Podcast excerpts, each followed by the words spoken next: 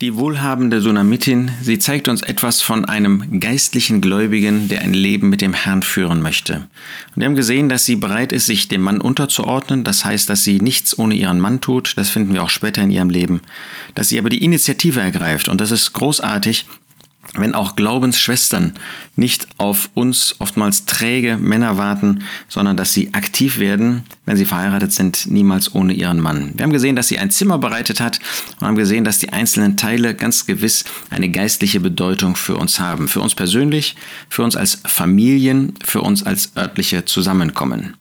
Sie haben dann dieses Zimmer bereitet oder wollten das bereiten und dann heißt es in 2. Korinther, 2. Äh, Könige 4, Vers 10 noch am Ende, es geschehe, wenn er, Elisa, zu uns kommt, kann er dort einkehren. Wir haben gesehen, im Alten Testament kam Gott, kam der Geist Gottes nur gelegentlich über Gläubige. Heute ist es so, dass der Geist Gottes dauerhaft in uns wohnt, nach 1. Korinther 6, Vers 19. Und dass der Herr, wenn wir seinem Wort gehorsam sind, nach Johannes 14, dass er, Vers 23, dass er dort auch bei uns ein, und der Vater einen praktischen Platz, Wohnplatz in uns haben will. Wohl uns, wenn der Herr wirklich in dieser Weise einkehren kann. Dann heißt es weiter in Vers 11, es, geschehe, es geschah eines Tages, da kam er dahin, also Elisa, und er kehrte in das Obergemach ein und schlief dort. Wunderbar, dass der Herr wirklich kommt, so wie Elisa tatsächlich gekommen ist, so kannst du sicher sein, wenn du Raum gibst dem Herrn, wenn du einen Platz hast in deinem Leben für den Herrn, wo er dauerhaft wohnen möchte, dann kommt er praktischerweise auch. Dann wird er diesen Platz einnehmen. Sei sicher, das wirst du merken, dass er Besitz von deinem Leben, von deinen Kräften, von deinen Fähigkeiten, von deiner Lebensausrichtung ähm, nehmen wird. Er wird Besitz ergreifen und wird dir deutlich machen, was das auch bedeutet. Ja, also wenn du ihm diesen Platz geben möchtest, dann sei sicher, er wird es in sich nehmen. Ähm, und das hat Konsequenzen, natürlich positive Konsequenzen, aber das geht manchmal in eine Richtung, die du vielleicht so gar nicht erwartet hättest. Und er, Elisa, sprach zu Gehasi, Vers 12, seinem Knaben, rufe diese Sunamitin. Und er rief sie, und sie trat vor ihn hin. Ähm, vielleicht kann man hier in Gehasi einen gewissen Hinweis sehen auf den Geist Gottes. Der Herr Elisa, er benutzt den Geist Gottes, um in unserem Leben dann auch wirklich Besitz zu haben, zu ergreifen. Und ähm, er macht uns durch sein Wort aufmerksam auf bestimmte Dinge, wo wir vielleicht Korrekturen einbringen müssen, auf Dinge, äh, wo er uns zeigt, was wir für einen Dienst, was wir für eine Aufgabe haben, wo wir Dinge auch erledigen können. Wunderbar, dass der Herr aktiv ist, auch in unserem Leben. Und ähm, er rief sie, heißt es dann, rufe diese Sunamitin, und er rief sie, und sie trat vor ihn hin. Und er sprach zu ihm, sprich doch zu ihr, siehe, du hast dir unsertwegen all diese Sorge gemacht, was ist für dich zu tun? Ist für dich mit dem König zu reden oder mit dem Heerobersten? Wir sehen also hier, dass Elisa Mittel Bar durch seinen Diener zu dieser Frau spricht. Das ist auch etwas ganz Beeindruckendes, dass er nicht direkt den Kontakt sucht. Das ist ja auf den ersten Blick etwas überraschend, vielleicht auch befremdend für uns. Aber da sieht man, wie ein Diener des Herrn mit aller Vorsicht auch gegenüber dem anderen Geschlecht handeln sollte. Elisa lässt hier überhaupt nicht die Möglichkeit aufkommen, dass da irgendwie eine Beziehung ähm, zu dieser Frau entstehen konnte. Das ist ja schon für Diener des Herrn auch ähm, ähm, eine gewisse Gefahr, dass sie immer wieder äh, nicht nur mit Männern oder mit Ehepaaren zu tun haben, sondern auch mit Frauen. Und hier sehen wir, dass es sehr richtig ist, sehr wohltuend ist, sehr gut ist, gottgemäß ist, wenn sie dem anderen Geschlecht gegenüber mit großer Vorsicht handeln.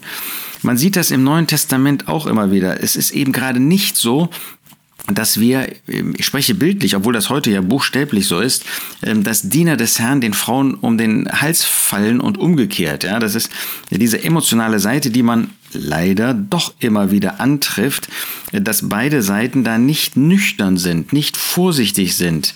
Ja, dass da sogar körperliche Kontakte bestehen. Ich sage nicht, dass da irgendwie mehr dahinter stecken muss oder dass da mehr dann daraus werden muss. Ähm, aber wir finden in Gottes Wort einfach, dass mit einem äh, gehörigen Respekt da gehandelt wird. Und zwischen einem Bruder, einem Diener des Herrn, der womöglich verheiratet ist oder nicht, und einer Schwester, die womöglich verheiratet ist oder nicht, auf diese Weise da irgendwo irgendwelche Beziehungen, Abhängigkeiten bestehen, die erstmal vielleicht nur geistlicher Natur sind, gerade wenn ein Diener des Herrn, der ja hoffentlich geistlich ist, der hoffentlich ein Leben für den Herrn führen möchte, auf eine geistliche Schwester trifft, da können auf einmal Ebenen angeschlagen werden, ich spreche jetzt im musikalischen Sinn, ähm, dass da ähm, eine gemeinsame Ebene entsteht und das darf nicht der Fall sein. Ein Mann darf mit einer Frau, egal ob er Diener ist oder nicht, ob äh, er verheiratet ist oder nicht, darf mit einer Frau, mit der er nicht verheiratet ist, nicht über ein normales Maß, was er mit jeder anderen Frau ähm, haben kann, weil sie Schwester des im Herrn ist, ähm, ähm, haben als eben das normale Maß. Und gerade im Dienst äh, ist die Gefahr bei uns doch groß, dass da über die dienstliche Beziehung auch persönliche ähm, Töne angeschlagen werden, persönliche Beziehungen entstehen, die nicht gut sind. Wir wollen da wirklich wachsam sein und hier finden wir das. Ich möchte das Beispiel aus dem Neuen Testament sagen. Im zweiten Johannesbrief schreibt Johannes, der alte ähm, Mann, an eine Frau und er nennt sie der Älteste der auserwählten Frau, eigentlich Herrin wörtlich und ihren Kindern. Und wenn ihr das vergleicht äh, mit der Ansprache an Gaius im dritten Johannesbrief, derselbe alte Johannes, alte Apostel, der Älteste, dem geliebten Gaius, den ich liebe in der Wahrheit. Da seht ihr, dass er seinem Herzen, seinen Gefühlen viel mehr Raum gibt bei diesem Bruder, weil er bei dieser Schwester, natürlich ist das Thema auch des zweiten Johannesbriefes ein anderes, aber weil er doch so zurückhaltend ist.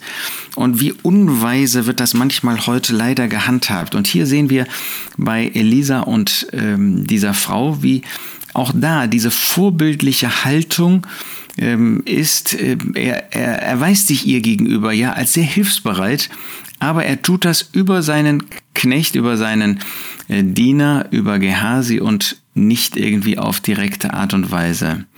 Aber dann sehen wir, wie er eben ihr sagt, ähm, du hast dich du hast dir alle Sorge, all diese Sorge unsertwegen gemacht.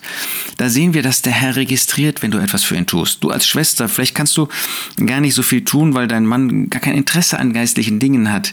Und dann registriert der Herr, dass du das tust. Hoffentlich haben wir als Brüder, als Männer, als Väter, haben wir Interesse an den Dingen des Herrn. Und der Herr registriert das. Und hier sehen wir, dass er das belohnt. Also erstens, der Herr nimmt das wahr. Vielleicht nimmt dein Ehemann, deine Ehefrau deine Kinder, deine Eltern nehmen das nicht wahr. Auch Kinder können als Jugendliche oder als Kinder schon ein Herz für den Herrn haben, haben vielleicht ungläubige Eltern, einen ungläubigen Vater, eine ungläubige Mutter oder haben jedenfalls Eltern, die äh, nur auf Karriere aus sind oder was weiß ich. Ähm, und der Herr registriert, wenn du ein Herz für ihn hast, wenn du dein Herz für ihn schlägt, wenn das auch sichtbar wird in deinem Leben. Sei sicher, der Herr übergeht das nicht und er übersieht das nicht. Und umgekehrt, er belohnt das. Ja? Er, ähm, wofür ist zu reden? Äh, was ist da zu tun? Was ist für dich zu tun?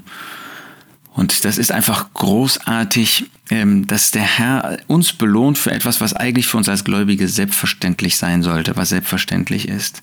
Hier sehen wir eine wunderbare Beziehung, bildlich gesprochen, des Herrn mit einem Gläubigen. Da ist ein Hin und Her, das ist Gemeinschaft. Gemeinschaft ist nicht einseitig, ja, dass der Herr uns etwas gibt, sondern Gemeinschaft ist, dass man miteinander Gemeinschaft pflegt, dass man sich füreinander interessiert, dass man füreinander Sorge trägt. Und natürlich, im absoluten Sinn können wir gar nichts tun für den Herrn. Äh, alles, was wir tun, das kommt von ihm, das geht von ihm aus. Aber hier sehen wir, wie der Herr das sozusagen ansieht. Du hast dir Sorge gemacht um mich. Du hast dich ähm, bemüht um mich und ich, ich registriere das. Er nimmt das wahr, er freut sich darüber. Er gibt eine Antwort darauf. Es ist ein Miteinander, das wir in dieser Weise mit dem Herrn pflegen dürfen. Und ich wünsche dir das, dass du das nicht nur in Gebet und Wort Gottes, das ist ja auch ein Hin und Her, äh, kennst, sondern auch in dem täglichen Leben, auch in deinem Dienst, dass es ein Mit dem Herrn ist. Und am schönsten ist das, wenn wir das als Ehepaare, wenn wir das als Familien mit dem Herrn tun dürfen und auch diese Gemeinschaft praktischerweise genießen können.